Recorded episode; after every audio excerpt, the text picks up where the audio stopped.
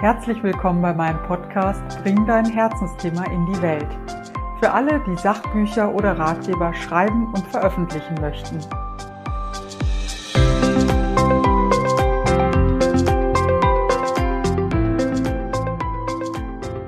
Hallo, schön, dass du wieder dabei bist.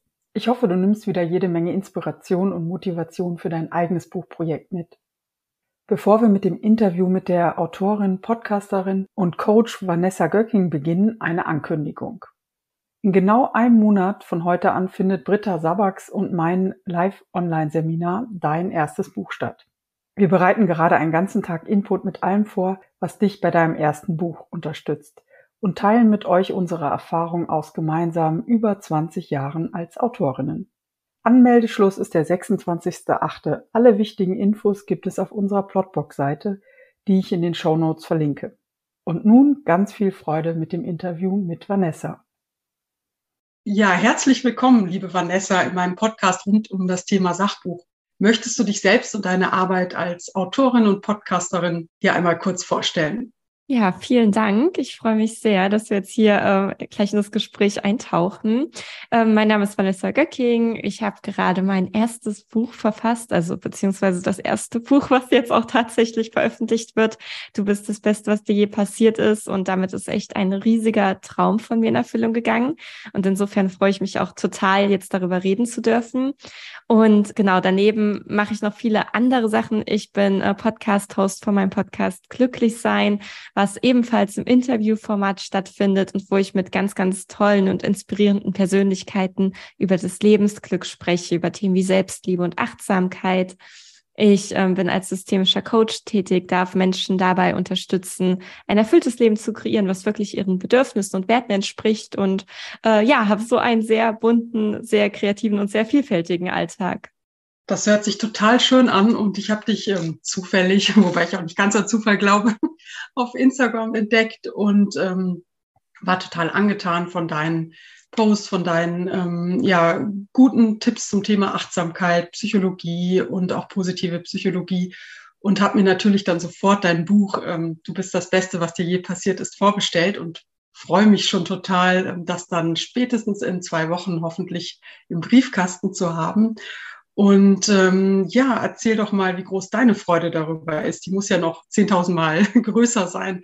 Klang ja gerade auch schon so an.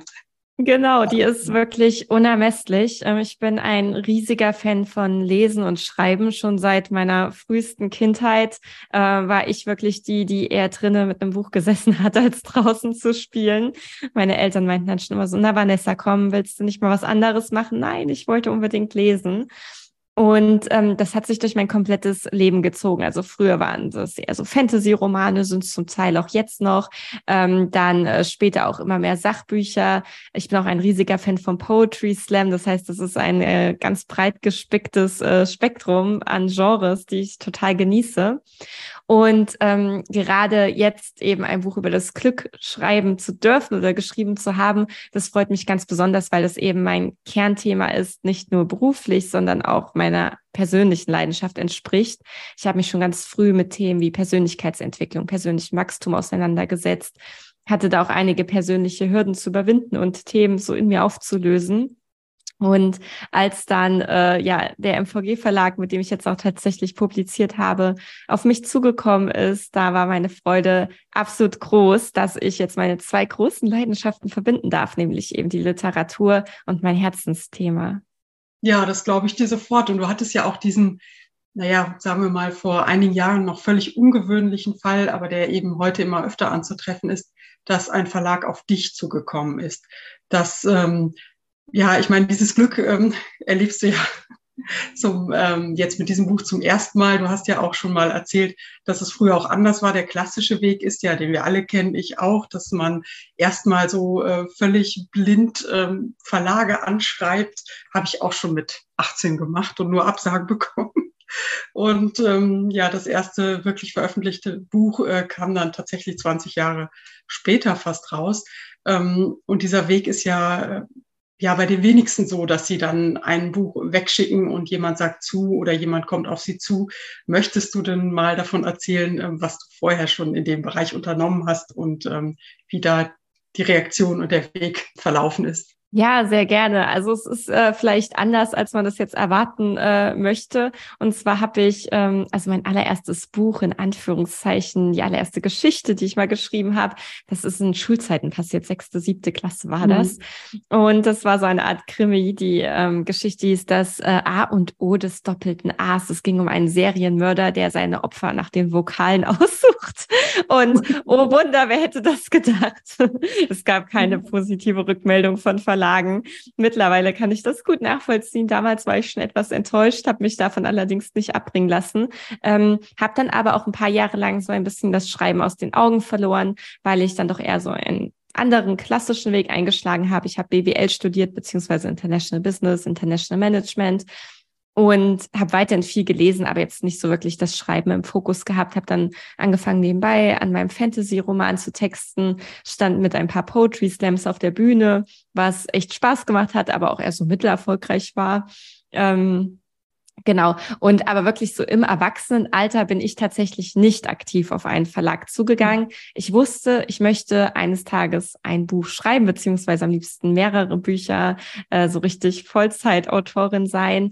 Ähm, aber in dem Moment war das für mich noch gar nicht so der Fokus. Und ich war wirklich total überrascht, als dann direkt mehrere Verlage gleichzeitig auf mich zukommen, äh, zugekommen sind.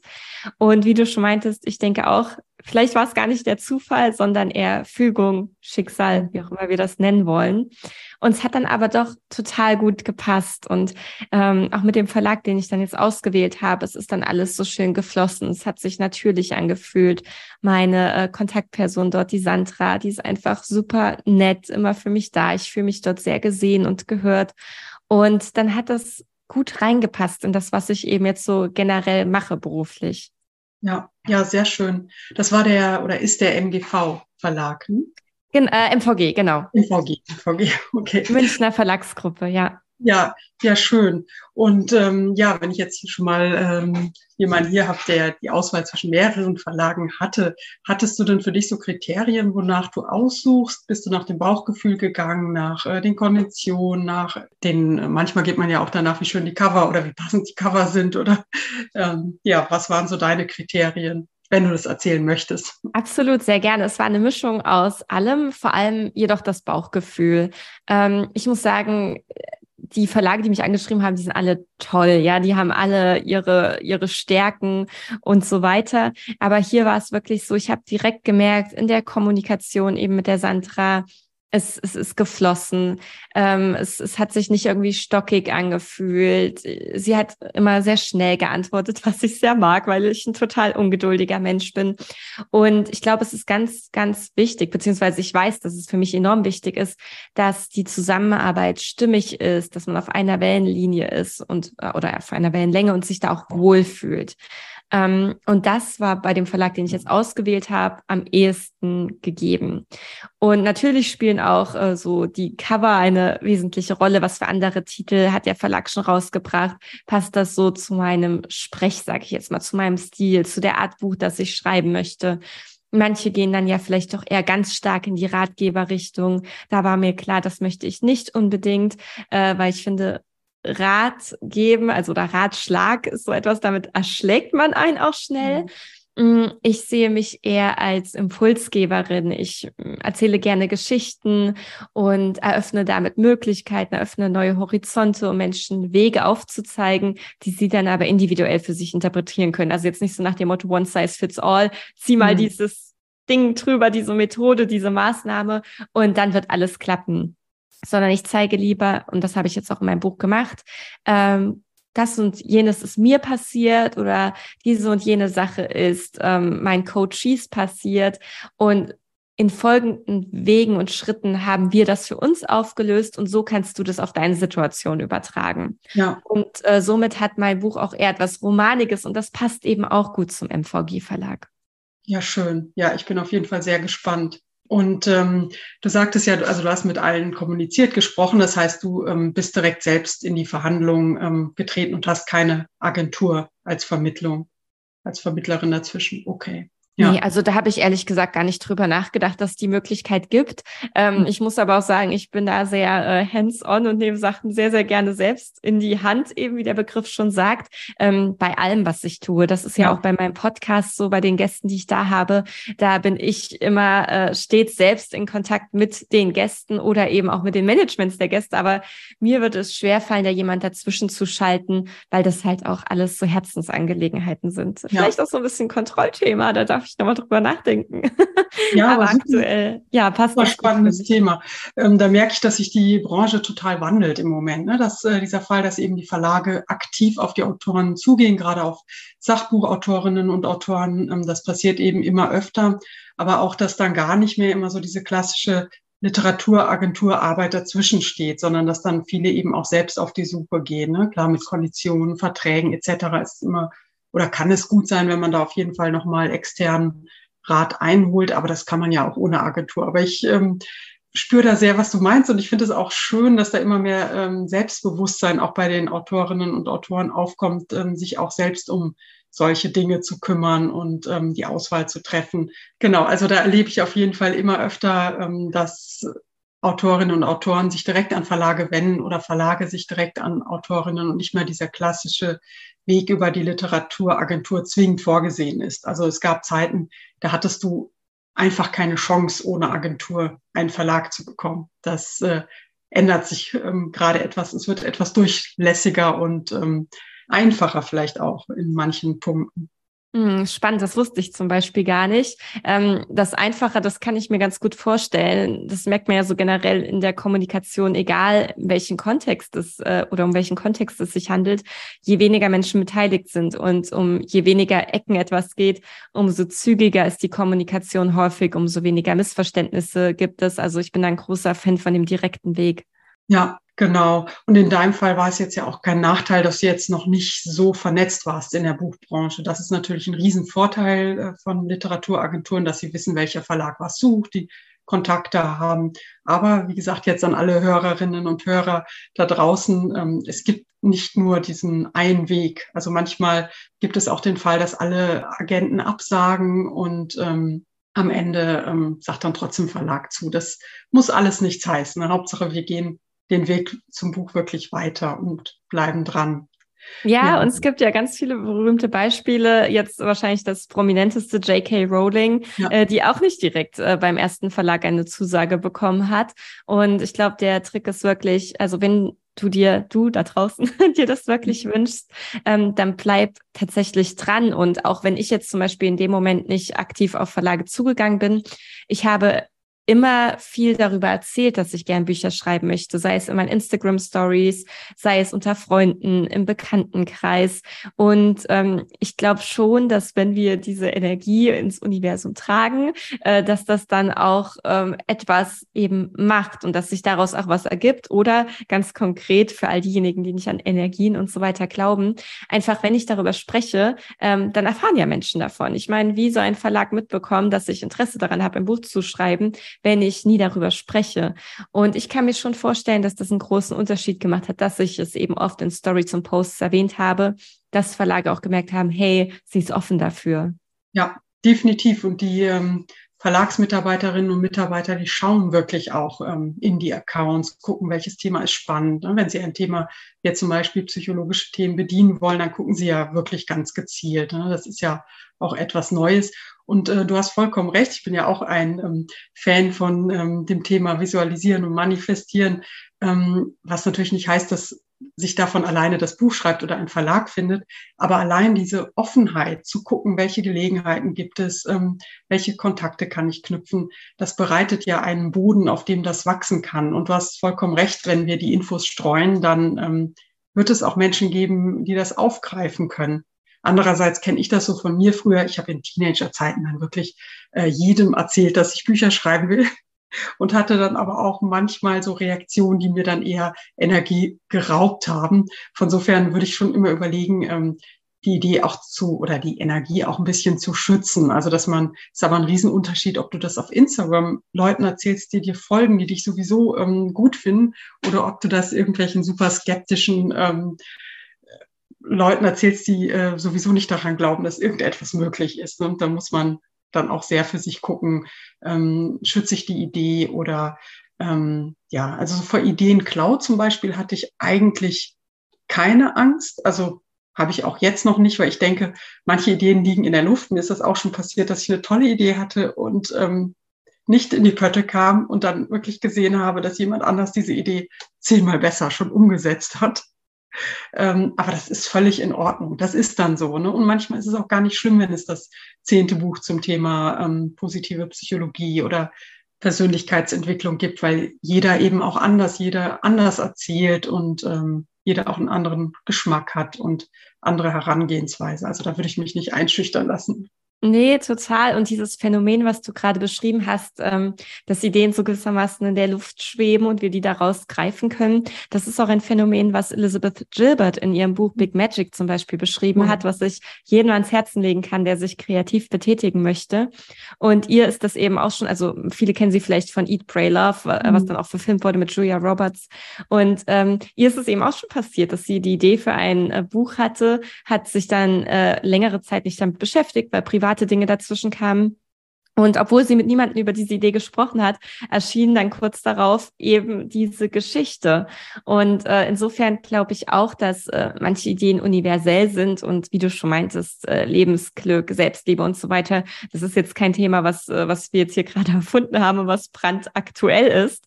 Ähm, und äh, obwohl es so ein, ich sag mal, so, so ein Dauer Thema ist, ähm, gibt es doch immer wieder neue Aspekte, die wir entdecken können und eben neue Blickwinkel, die wir drauf werfen können. Und ich glaube, auch wenn man schon viel über dieses Thema weiß, ist es immer wieder wertvoll, sich das erneut in Erinnerung zu rufen, dran ja. zu bleiben. Denn nur wenn es uns jetzt einmal gut geht, heißt das ja nicht, dass es für immer so ist, was auch irgendwie cool wäre. Aber Persönlichkeitsentwicklung geht ja immer weiter. Das ist ja kein Punkt, an dem wir kommen und dann sind wir fertig und dann sagen wir Stopp. Ähm, da dürfen wir immer wieder neu dazulernen. Ja, da kann ich dir absolut recht geben. Das hört ähm, nie auf. Du bist ja noch deutlich jünger als ich. Als ich in deinem Podcast von deinen äh, Lesevorlieben gehört habe, habe ich echt gemerkt, so, also von deinen jugendlichen Lesevorlieben, da habe ich einfach gemerkt, dass ähm, ja, äh, dass du doch noch richtig jung bist und, ähm, und Ach, na ja, so jung. Na ja, wie alt bist du denn? 46. Ach na komm, jetzt machst du dich aber dann sehr alt, wenn du sagst, auch noch so viel jünger. ja, wie alt bist du denn, wenn ich fragen darf? Ich bin 30. Ja, ja, das ist schon ähm, deutlich jünger.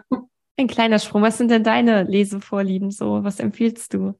Ähm, oh, ähm, ich lese wirklich so quer durch die Bank. Also ich liebe, jetzt muss ich, oh, das ist immer diese schrecklichste Frage, was so deine Lieblingsbücher sind. Also eins meiner absoluten Lieblingsbücher ist äh, von ähm, ich hoffe, ich habe jetzt den Namen richtig im Kopf. Ähm, also Gute Geister von Elizabeth Stockert, glaube ich. Ich muss noch mal den Namen nachgucken, aber Gute Geister, so das ist so mein absolutes Lieblingsbuch. Ich weiß nicht, ob du das kennst. Das ähm, geht es auch ganz viel um die Macht der Worte und der Gedanken und ähm, ja, einfach ein wunderschöner Roman. Leider der einzige dieser Autorin, aber äh, dafür ist der wirklich äh, richtig toll.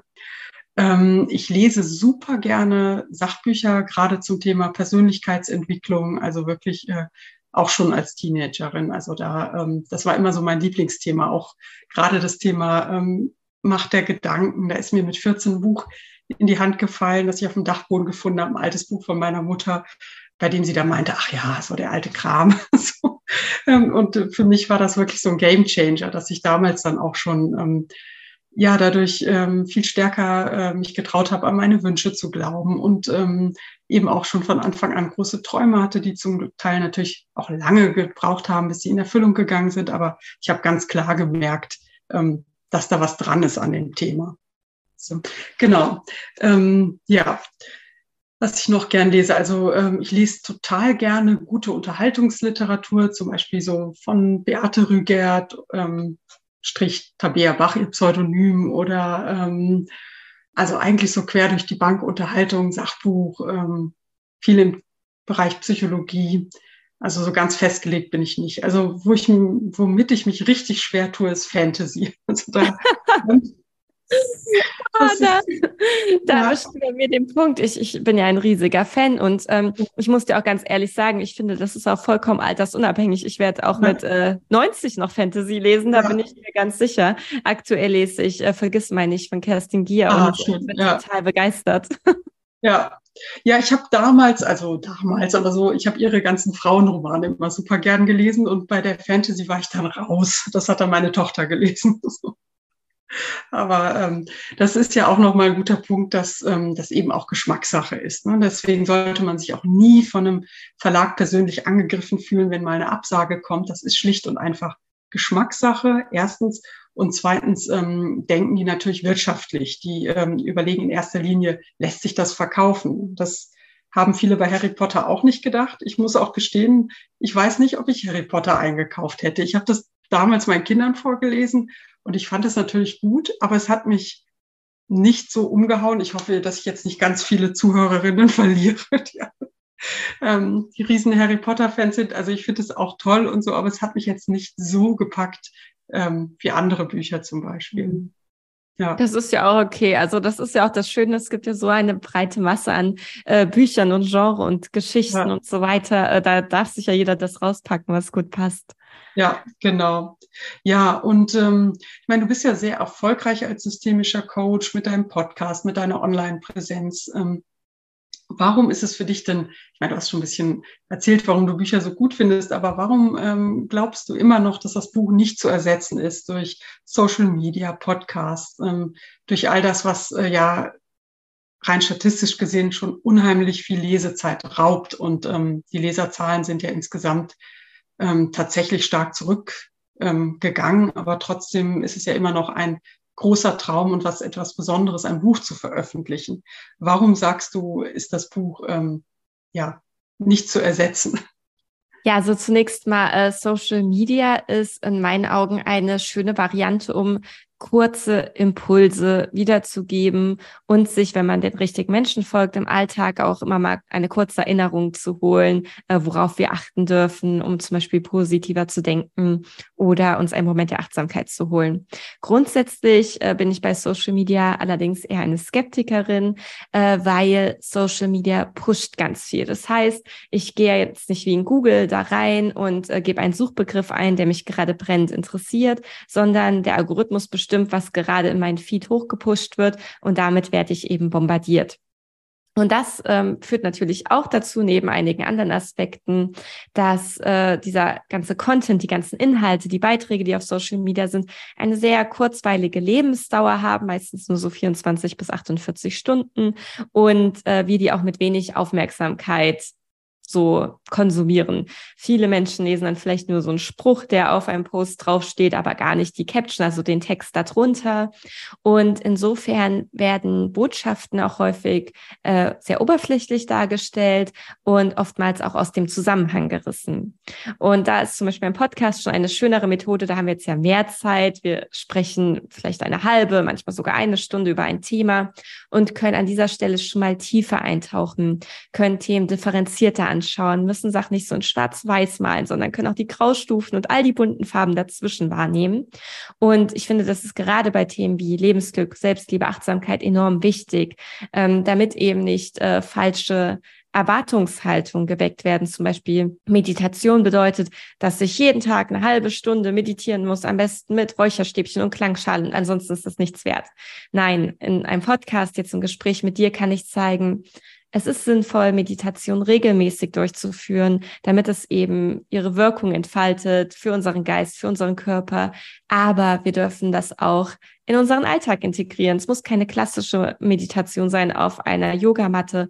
Wir können auch eine meditative Haltung einnehmen, wenn wir Blumen gießen oder Wäsche aufhängen. Und all diese Infos und all diese ähm, Aspekte, die kann ich in einem Post zum Beispiel überhaupt nicht so rüberbringen, weil da ist keine Zeichenanzahl für und da nimmt sich der Leser oder die Lesen auch keine Zeit für. Und bei einem Buch ist das natürlich noch viel schöner als in einem Podcast, weil da eben noch mehr Raum ist, um Dinge differenziert anzugehen und um auch Geschichten zu erzählen. Und das ist erstmal so, warum ich grundsätzlich finde, dass Bücher ähm, dahingehend wertvoller sind als Social Media und auch als Podcast. Bei meinem Buch ganz konkret äh, finde ich natürlich, dass unersetzlich ist, weil ähm, weil ich da zum einen ganz, ganz viele Geschichten aus meinem eigenen Leben erzähle, die so in der Art natürlich auch niemand anderen widerfahren sind, weil wir alle super individuell sind und alle unsere individuellen Erfahrungen gemacht haben. Und gleichzeitig ist mein Buch keine Ego-Show und ich äh, spreche da ganz viel über mich, um über mich zu sprechen. Nein, ich nutze diese Anekdoten aus meinem eigenen Leben eben, um theoretische Sachverhalte zu erklären, um Coaching-Übungen einzuleiten, die dann jeder und jede für sich zu Hause durchführen kann, um eben die eigenen Ziele zu erreichen. Genau das Gleiche ist bei den Geschichten von den Coaches, die ich damit reinbringe. Das heißt, ich erzähle von echten Coaching-Sitzungen mit Klienten und Klientinnen, die ich in der Vergangenheit hatte und berichte, welche Probleme hatten diese Menschen, wie haben sie die gelöst, welche Methoden haben ihnen dabei geholfen und erneut, wie kann der Lesende das für sich auf die eigenen Themen anwenden.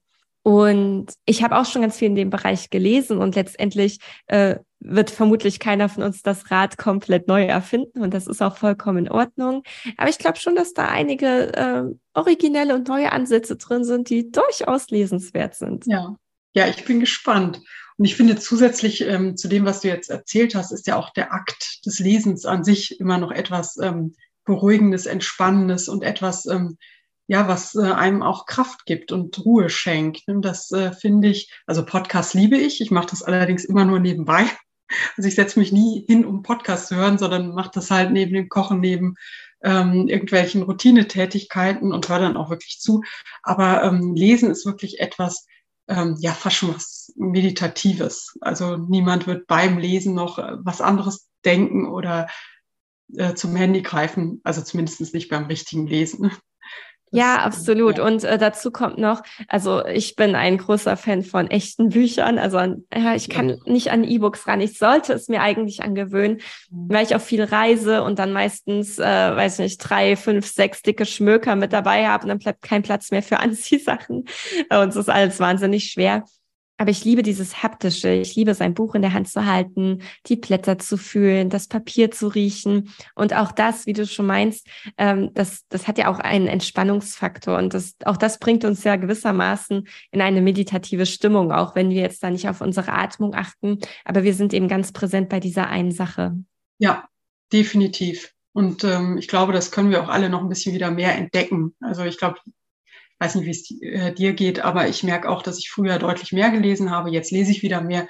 Aber ähm, ich glaube so, dass ähm, insgesamt die Gesellschaft ähm, etwas, ähm, sich etwas schwer tut, sich länger ähm, zu konzentrieren. Und da ist ein Buch wirklich die beste Übung, ähm, um das wieder zu verbessern. Also das ist wirklich eine Superkraft, finde ich, wenn man sich ähm, lange auf ein Buch konzentrieren kann. Und das, äh, also mir geht es so, wenn ich ein tolles Buch in der Hand habe, dann lese ich auch mal eine Nacht durch und äh, dann ist es fertig. Aber es passiert mir halt äh, nicht mehr so oft wie früher. Wenn ich jetzt in der Bahn sitze, greife ich dann halt auch mal zum Handy, ähm, statt dann äh, meinen Roman weiterzulesen. Aber ist ja auch in gewissem Maße in Ordnung. Sonst hätte ich ja auch zum Beispiel dich nicht äh, gefunden, wenn ich nicht auch auf Instagram ab und zu ähm, aktiv wäre.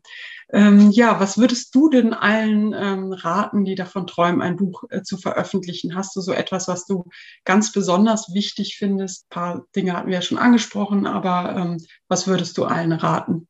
Mm, also genau, wir hatten ja schon angesprochen, dieses Sprich mit anderen darüber, das hilft, äh, damit du eben an die richtigen Leute kommst, aber dann geht es auch letztendlich ums Tun. Also immer nur davon träumen und darüber sprechen, das, ähm, das bringt uns an einen gewissen Punkt, aber ab dann halt auch nicht weiter. Äh, was ich wichtig finde, ist eine Schreibroutine zu entwickeln. Als ich dann erstmal den roten Faden, die Struktur für mein Buch hatte, habe ich wirklich äh, mir vorgenommen und das auch durchgezogen, vier bis sechs Seiten pro Tag zu verfassen Oh, sportlich. Ja. Hat aber super geklappt. Ja. Also es gab auch mal Tage, da war ich hinterher, es gab aber auch Tage, da war ich ähm, etwas äh, vorneweg.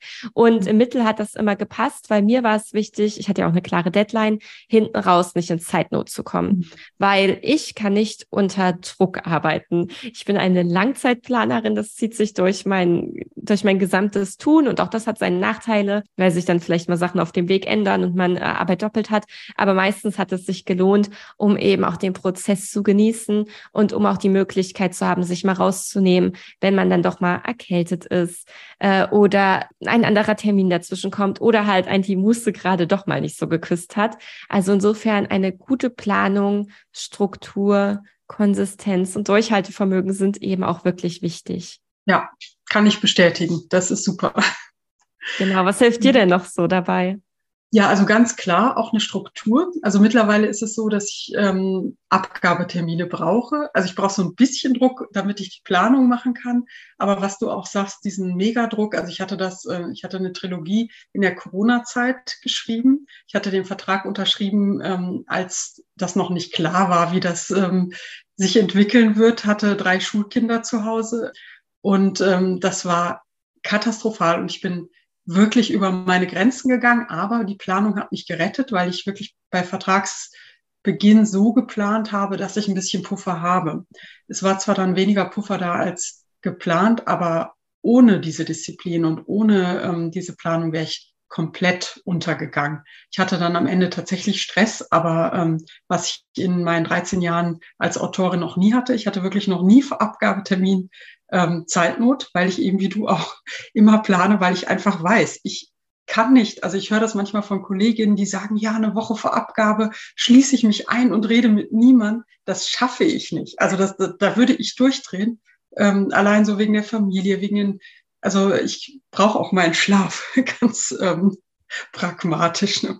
Also von sofern kann ich das nur bestätigen. Ähm, Planung und Disziplin ist total gut. Und ähm, die Muse, so die, ähm, Muse und Muße, die kommt äh, bisher zum Glück wirklich mehr oder weniger von allein. Also die kommt wie auch bei diesem Buch äh, Big Magic beschrieben, von dem du gerade auch gesprochen hast. Äh, die Ideen, die kommen einfach. Ähm, aber ich merke auch, es braucht ein gewisses Maß an Entspannung und Selbstfürsorge, damit ich die Ideen auch überhaupt ähm, aufnehmen, wahrnehmen, umsetzen kann. Also äh, unter riesengroßem Druck ist das dann auch nicht mehr so einfach. Bin ich ja, ganz bei dir ja, viel lesen finde ich super, ja.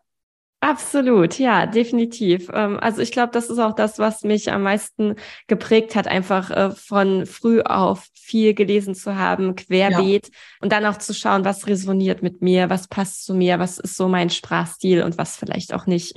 Ja, definitiv. Also sich da auch gar nicht zu verbiegen, sondern wirklich den eigenen Weg zu gehen und dann wird das kommen.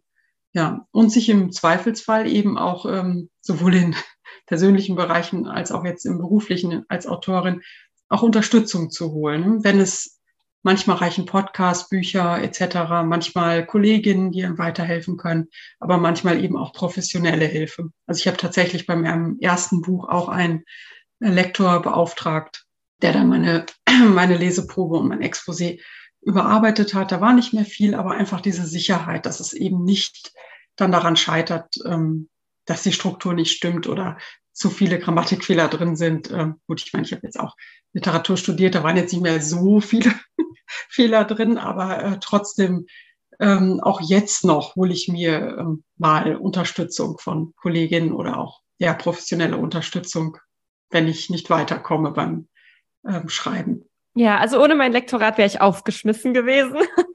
Ja. Also ähm, inhaltliche Anmerkungen gab es nur sehr wenige, die dies gab. Die waren extrem gut und sehr, sehr wertvoll. Aber wenn es um Kommasetzung geht, da bin ich wirklich verlassen. Also da war ich unglaublich dankbar für die sprachlichen Korrekturen. Ja, das glaube ich dir. Das kenne ich auch. Ja, und daran wird es auch nie scheitern. Also kein Manuskript wird abgelehnt, weil die weil da ein paar Kommafehler drin sind. Das ähm, passiert einfach nicht. Also klar, wenn es zu viele sind, dass es äh, schwierig wird zu lesen, ähm, dann vielleicht schon, aber ja, also da darf man ruhig auch Vertrauen haben. Dass, ähm, also lieber etwas zu 99 Prozent perfekt abgeben, als auf die 100 Prozent warten, oder 80 reicht meistens wahrscheinlich auch schon, als dann darauf zu warten, ähm, dass es perfekt ist, weil das wird es nie sein. Also selbst nach dem Druck gibt es immer noch Dinge, die man dann nach fünf Jahren vielleicht anders gemacht hätte oder so. Aber das ist ja auch in Ordnung. Genau. Ja. Ja, das äh, war ein sehr ermutigendes Gespräch. Ich denke, dass da ganz viele da draußen ähm, jetzt dein Buch auch unbedingt lesen möchten und ich werde auf jeden Fall auch deine Seite verlinken. Du hast einen wunderbaren Kurs, den du anbietest, ähm, zum Beispiel. Da kann man noch etwas intensiver arbeiten als ähm, mit dem Buch. Ähm, ja, also ich äh, werde auf jeden Fall ähm, alles in die Shownotes stecken und wünsche dir richtig, richtig viel Erfolg mit deinem Buch, ganz viele Leserinnen und Leser und ich werde auf jeden Fall auch berichten, ja, wie es mir gefallen hat. Ich bin aber ganz sicher, dass es mir ganz toll gefallen wird. Mhm. Dankeschön, es hat echt richtig viel Spaß gemacht. Ja, Dankeschön. Ich hoffe, dir hat diese Folge mit Vanessa genauso viel Freude gemacht wie mir. Und ähm, ja, vielleicht hast du jetzt auch Lust, Vanessas Buch zu lesen. Ich freue mich jedenfalls schon total drauf, wenn es endlich erscheint. Ja, und falls du Lust hast, dein eigenes Buch zu schreiben, dann ist vielleicht der Kurs von Britta Sabak und mir was für dich. Und zwar, ähm, wie schon im Intro gesagt, am 9.9. gibt es einen ganzen Tag Input für dich. Unser Online-Live-Seminar wird dich auf jeden Fall einen Riesenschritt weiterbringen auf dem Weg zu deinem ersten Buch. Falls du Fragen hast, schreib uns gerne an. Alle wichtigen Infos gibt es auf unserer Plotbox-Seite, die natürlich hier auch verlinkt wird. Dann wünsche ich dir alles Gute für dich und deine Buchidee. Bis zum nächsten Mal.